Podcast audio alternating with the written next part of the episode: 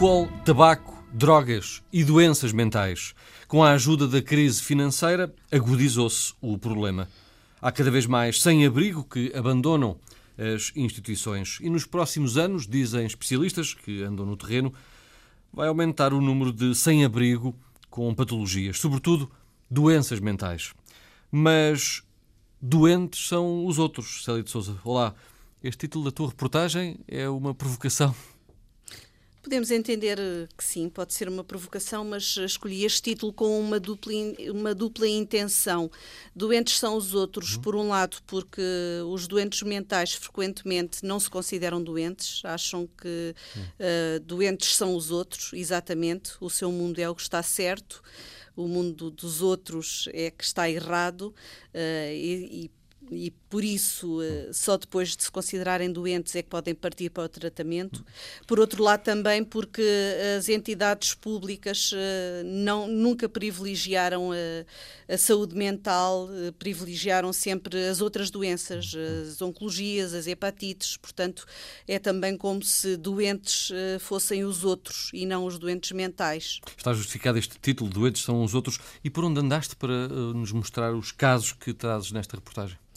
Uh, andei em Lisboa com uma equipa de rua da AMI, uh, da Assistência Médica Internacional, a ver uh, alguns casos de sem-abrigos, pessoas que vivem na rua e que têm patologias duais, portanto, uhum. que têm problemas de álcool ou de toxicodependência associadas também a problemas do foro mental. Andei também em Condeixa, a ver com o projeto samaritano que dá apoio domiciliário a pessoas com, com doenças mentais, como é possível desinstitucionalizar os doentes e prestar-lhes o apoio que eles têm e às suas famílias.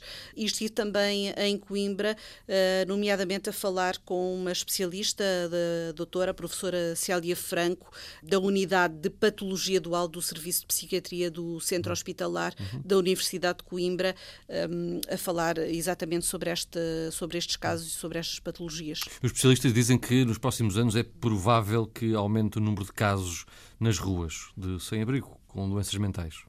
Esse é um dos riscos, uma vez que com a desinstitucionalização e com a falta de apoios uh, verificado, uma vez que até agora se tem ficado apenas pelas promessas e faltam esses apoios de retaguarda às instituições uh, que deveriam prestar uh, assistência, assistência a, a, pessoas que sempre estiveram institucionalizadas e que agora ou vivem com as famílias, mas que precisam de apoio, ou ou então na falta das famílias precisariam ainda mais desse apoio, esses apoios uh, faltam e, e portanto, uh, muito, muito, muitas dessas pessoas que viveram 20, 30 anos, 40 anos, uma vida inteira nos hospitais psiquiátricos e que agora não, não, não podem, uh, muitas não vezes essa, não, não têm, esse apoio, deixaram de ter. Não têm, hum. deixaram de ter.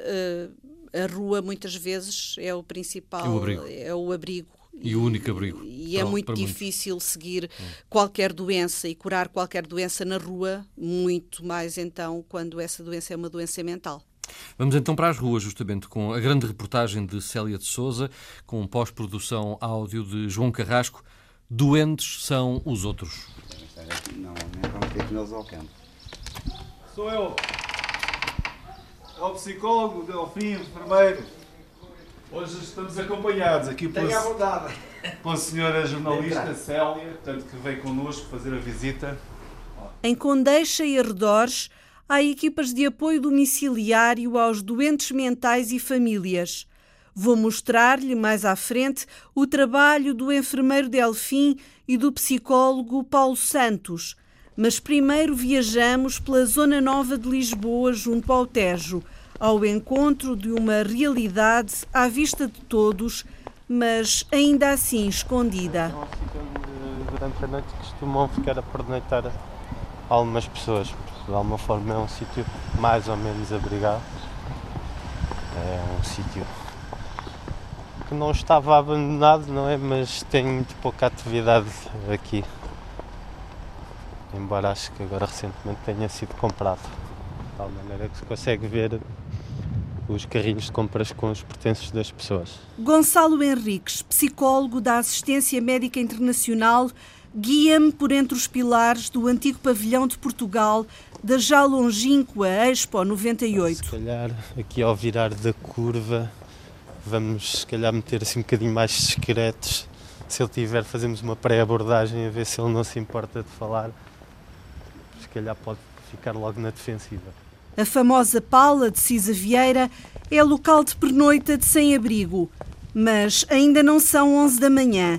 Na rua vêem-se cartões, cobertores, camas de onde alguém saiu há pouco. Aqui há tempos, hum, todas esta, estas grades que se vê, estes respiradores, tinham sido levantados e as pessoas tinham construído, se conseguir espreitar, as pessoas tinham levado para aqui os colchões, alguns até ficaram aí por baixo. Os colchões acabaram por tapar isto com, ou com tendas, ou com lençóis, ou cobertores. Era mais confortável. Estavam aqui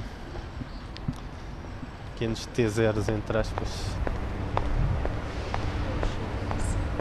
Procuramos no túnel que dá acesso à Estação do Oriente, outra obra grandiosa da Nova Lisboa, aproveitada pelos que não têm teto. Não tem um teto para dormir, mas tem um sítio abrigado onde não, onde não chove.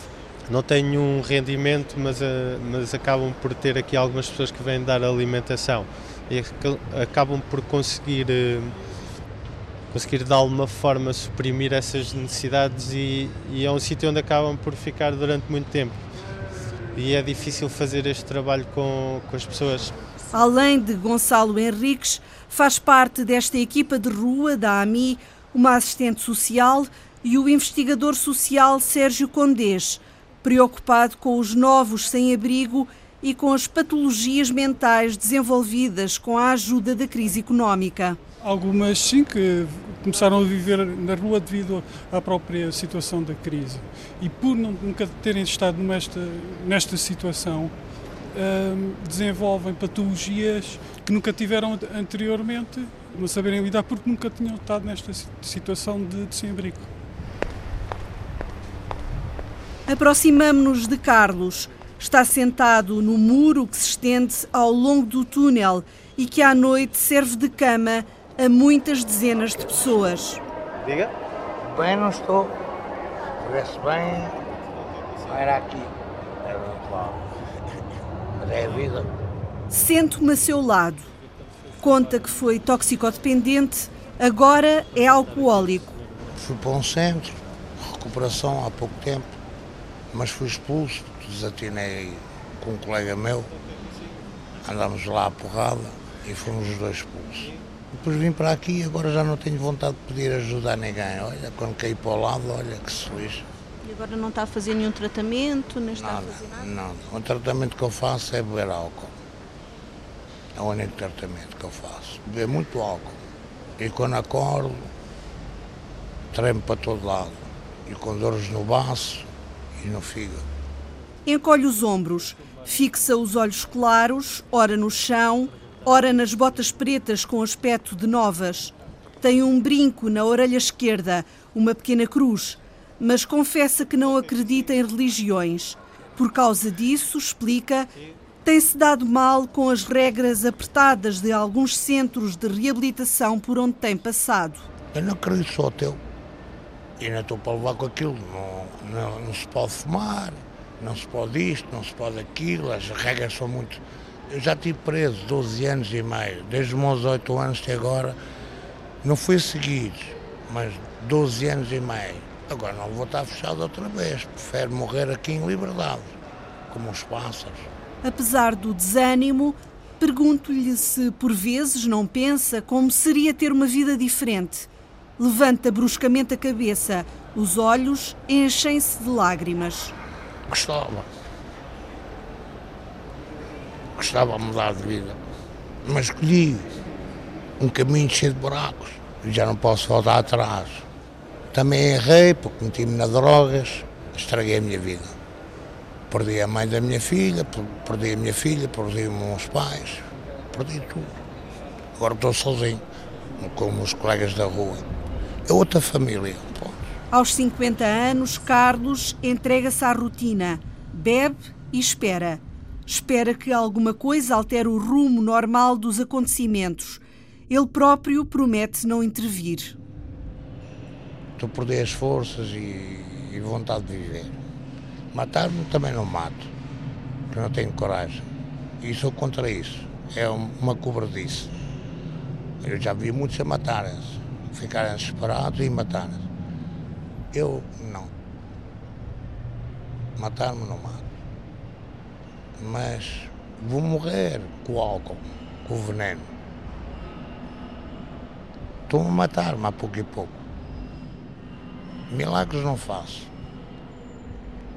E Deus também não faz milagres, que eu não vejo nada.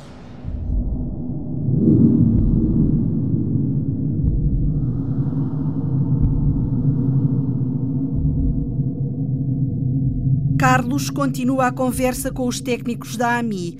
Sabem que é preciso uma grande dose de paciência e outra de persistência para casos como este. Esperar por um sinal de que há vontade de quebrar a rotina e agir, não deixar fugir a oportunidade. Vítor, que está agora disponível para me falar da vida na rua, parece viver um desses momentos de esperança. Desta vez tem que ser a sério, porque eu já tenho 55 anos. Eu já não posso brincar com isto. Eu bebo, eu bebo um litro de vinho, tenho que ir à casa de banho correr para deitar fora. O estômago já não aguenta. Já fiz uma ecografia, um raio-x, análise de sangue, análise de urina. Está tudo feito. Eles têm lá o meu processo na vida e paz na, no espaço aberto ao diálogo, ali em Chelas. Quer regressar à comunidade Vida e Paz da qual se arrepende de ter saído a meio do tratamento. Um gajo está ali fechado. Um gajo vê mulheres bonitas, vê tabernas, um gajo faz o pé de uma taberna. Ui, meu Deus. Bebe um copo de vinho. Que eu bebo mais vinho do que cerveja. Cerveja só no verão. Mas eu a beber, eu não bebo só um copo. Bebo 4, 5 litros de vinho por dia. Ter vindo para a estação do Oriente não lhe trouxe nada de bom, reconhece. Vim para aqui e ainda me desgracei mais. Tem aí o continente, um gajo pede esmola, diz que é para comer e não é. Dão-me um euro, dão-me 50 cêntimos, o outro também dá. Há muitos que não dão. Um gajo vai ao continente e compra um cartão de vinho. E depois está aqui todo o dia sem comer. Porque as carrinhas só vêm à noite. Ainda ontem chegou a carrinha aqui, era uma hora da manhã. E a minha vida tem sido sempre, sempre álcool. Álcool, tabaco, quando tenta lembrar-se da juventude, há coisas que lhe escapam. Vítor diz que os neurónios já não colaboram. Andava na tropa, na tropa já bebia. Eu entrei bêbado na tropa e saí bêbado da tropa.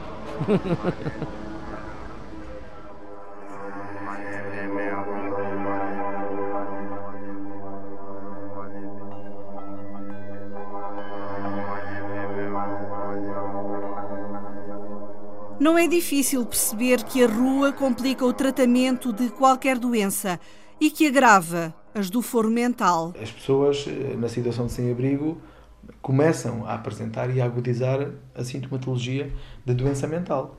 Uh, uns, quando ficaram sem abrigo, não manifestavam e passaram a manifestar, e outros já manifestavam e ficaram, portanto não se sabe bem, não é a nós, em termos sociais, não é isso que, que, nos, que nos importa a priori, mas o de facto é que estamos, estamos com muitas pessoas na rua com, com dificuldades a esse nível. E não se afigura que as respostas venham a ser alargadas, não é? É que se afigurasse, isto era uma fase, mas não, eh, está-se eh, a instalar, portanto, esta parece ser a opção clara eh, de, de, de política. Ehm, a opção clara é esta, portanto, vamos retirar ao máximo as pessoas da, a chamada institucionalização. Quer dizer, ninguém quer que as pessoas fiquem fechadas, ninguém quer voltar aos antigos asilos psiquiátricos, aos sanatórios, não tem nada a ver com isso. Prossigo com a AMI, a Ajuda Médica Internacional, mas em Coimbra. Paulo Pereira, assistente social, diretor do Centro Porta Amiga, fala-me da experiência de mais de uma década do PISA, o projeto que congrega a autarquia e as instituições que trabalham com os sem-abrigo de forma a que não se desperdicem recursos. Por saber bem do que fala, é que deixam um alerta. E nós próprios trabalhamos com, com muitos casos que estão a começar uh, a andar por aí pela rua, com doença mental, eh, sem capacidade de comprar os medicamentos, esse é outro, é outro tema, não é? o tema da, da capacidade de, de aquisição. Mesmo comprando, eh, não tomam eh, segundo a prescrição, porque não têm capacidade para perceber como é que está bem. O nosso receio é que daqui por 3 ou 4 ou 5 anos nós estejamos com as nossas ruas cheias de pessoas um, com problema psiquiátrico em descompensação. E, portanto, e, portanto, nós vamos fazendo isto. Nós, na AMI, chamamos isto de alertar consciências. Medo, desilusão, indiferença, angústia, decepção, contradições, inconstância. Um turbilhão de sentimentos com que os doentes se sentem confrontados todos os dias. E ainda o preconceito que lhes tira a voz. As pessoas não têm grandes capacidades reivindicativas. Em termos de estigma, é, se alguém reclama, é muito fácil dizer é, é maluco e, não lhe ligamos, ou é um drogado e não, e não, e não lhe damos é, o, mesmo, o mesmo atenção que se for um doente com hepatite ou um doente com uma outra doença qualquer e que se rapidamente se resolvem as questões. Célia Franco é psiquiatra no Centro Hospitalar da Universidade de Coimbra. É responsável pela unidade de patologia dual do Serviço de Psiquiatria, ou seja, trata os doentes que, além da doença mental, têm associada uma dependência, álcool ou drogas, por exemplo. Os próprios doentes, quando nos chegam aqui, vêm já eh, tão, tão mal maltratados, bem, tão fragilizados, que acabam por já achar que não têm de facto direitos. Eh, as pessoas já, já correram tantos sítios e, e acabam por acreditar que não têm direitos. Um, ehm, a nossa assistente social tem feito reuniões uh, com doentes regularmente e regularmente lhe vai passando alguns testes, alguns questionários, no sentido de saber em que situações as pessoas têm sentido estigmatizadas. E quando ela começou este trabalho, de um grupo de, de 12 uh, pessoas, uma ou duas dizia que, que se tinha sentido estigmatizada. A certa altura, as pessoas habituam-se a viver sem direitos. Para eles, isso já é normal. Doentes maltratados, esquecidos, estigmatizados pelos próprios poderes públicos. Normalmente é muito mais rápido resolver as questões quando implicam a saúde física, mesmo da parte da tutela e das tutelas, do que quando implica saúde mental. De facto, a legislação já saiu eh, há, há três ou quatro anos e não foi eh, posta em prática, enquanto que os cuidados eh, continuados para a, eh, a saúde, eh, para, para as doenças físicas, assim que saiu a regulamentação, foram criados. Portanto, Parece que os doentes mentais, os doentes condições ou os doentes com as duas coisas, e a quem nós chamamos patologia dual, não interessam, são de facto, aliás, na altura, nos anos 50, faziam-se hospitais fora da cidade, que era para se esconderem. E agora, de uma outra maneira, continuam-se a tirar para debaixo do tapete e as coisas vão ficando uh, esquecidas. E como não são, pronto, uma população com capacidade para fazer grandes manifestações ou, ou fazer muito barulho, vão ficando esquecidas. O caminho, todos parecem concordar, é a desinstitucionalização dos doentes, mas são precisas instituições públicas, para já insuficientes, que prestem apoio aos cuidadores.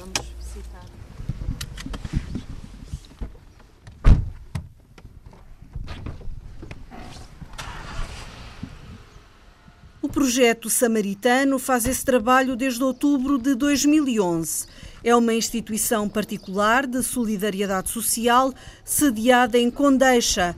Dá apoio domiciliário na área da saúde mental. Acompanha o psicólogo Paulo Santos e o enfermeiro Delfim Souza na ronda semanal alguns dos casos. Não, nem vamos ter que neles ao campo. Sou eu. É o psicólogo, Delfim, enfermeiro. Hoje estamos acompanhados aqui por. Tenha pela senhora jornalista Célia, portanto, que veio connosco fazer a visita. O casal, com cerca de 80 anos de idade, está a recuperar da morte repentina e violenta de um filho.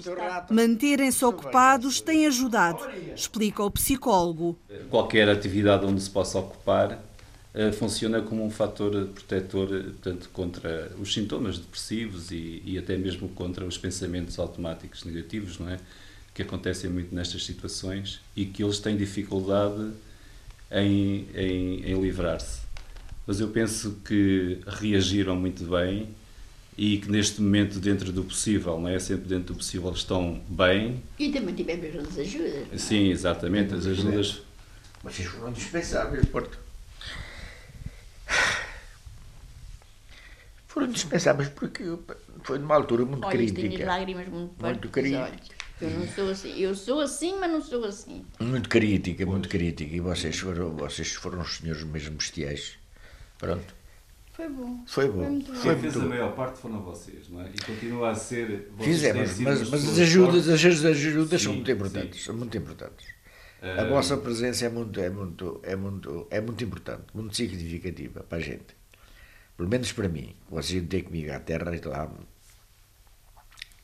punham-me sempre aqueles problemas, olha que você é trava, você é isto, você é aquilo. Isto ajuda. Os dois idosos que nesta reportagem ficam sem nome estão melhores. Psicólogo e enfermeiro saem satisfeitos com a evolução. Estava aqui a, dizer ao enfermeiro Delfim, portanto, nós para a semana voltamos cá, não é? Sim. Para vermos Posso. mais ou menos como é que estão as coisas, como é que passaram a semana. E... Já pôs a batata? Pois, é, é nós não ajudámos a pôr a batata, vimos só fiscalizar. E, ah, e, e Exatamente. Qualquer coisa que seja necessária da nossa parte, tem os nossos contactos. Está bem? Obrigado. Sempre às ordens. Obrigado. Tá. Obrigado. Então, olha, um beijinho. Muito obrigado. Hum. eu acho que eles estão, estão bem. Portanto, estava aqui agora a falar com o enfermeiro Delfim, fora deles portanto, mesmo a nível de labilidade emocional, instabilidade emocional, acho que eles estão estáveis.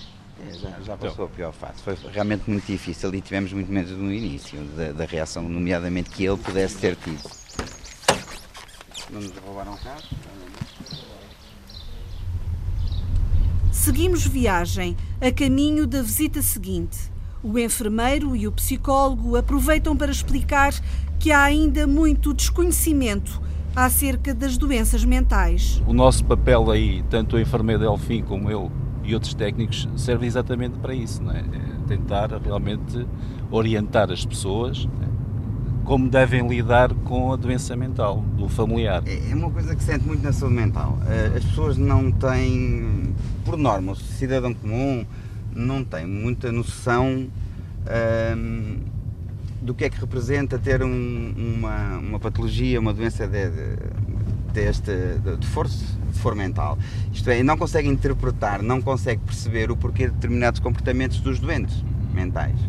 E muitas vezes fazem julgamentos completamente errados e por falta de informação. Aí estamos nós.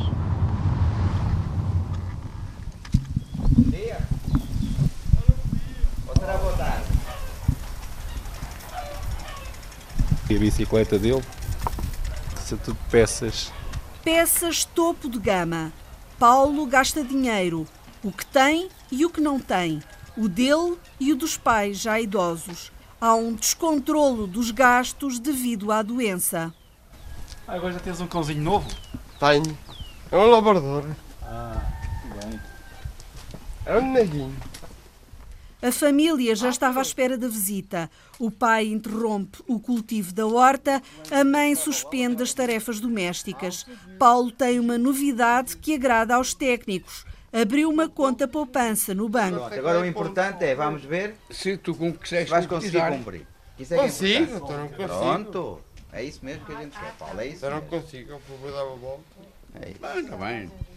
Primeiro lá o subsídio. Está bem, pronto, certo. Vamos assim, um, um mês de cada vez e vamos vendo no que é que isso dá. dá. Está bem? Oh, aí é o mais importante. Porque o falar é fácil.